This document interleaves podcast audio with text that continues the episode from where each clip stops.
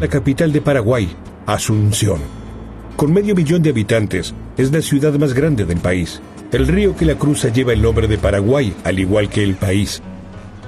Asunción es una ciudad tranquila y el centro pequeño y fácil de recorrer. El estilo de las construcciones es colonial, si bien la mayoría de los edificios son del siglo XIX. La mayoría de los habitantes de Asunción son mestizos de inmigrantes europeos e indios guaraníes, al igual que el resto del país. El clima de Asunción es muy agradable, casi mediterráneo, con veranos calurosos e inviernos cálidos.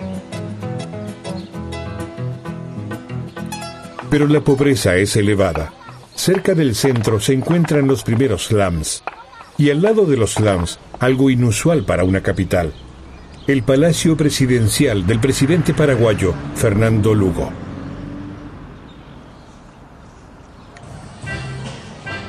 Una de las mayores minorías de Paraguay son los alemanes.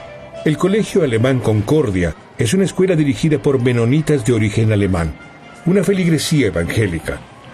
Las lecciones de danza son materia obligada del plan de estudios ya que los niños deben conservar su folclore.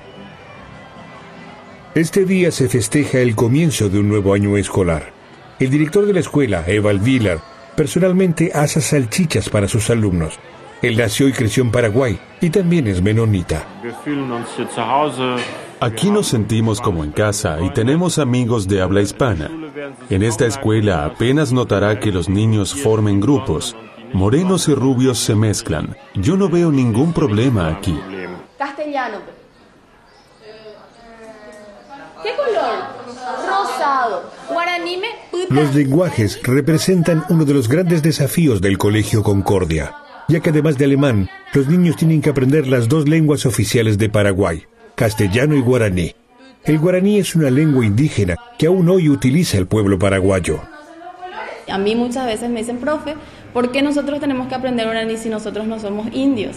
Pero es una necesidad porque aquí en Paraguay eh, fue adoptada como idioma oficial el guaraní, 50% castellano, 50% guaraní, y es obligatorio. El 80% de las personas acá en Paraguay se comunican en guaraní. La mayoría, no completamente, pero sí utilizan palabras básicas. Por ejemplo, dicen how pay, dicen para decir después, ¿qué hacemos hoy?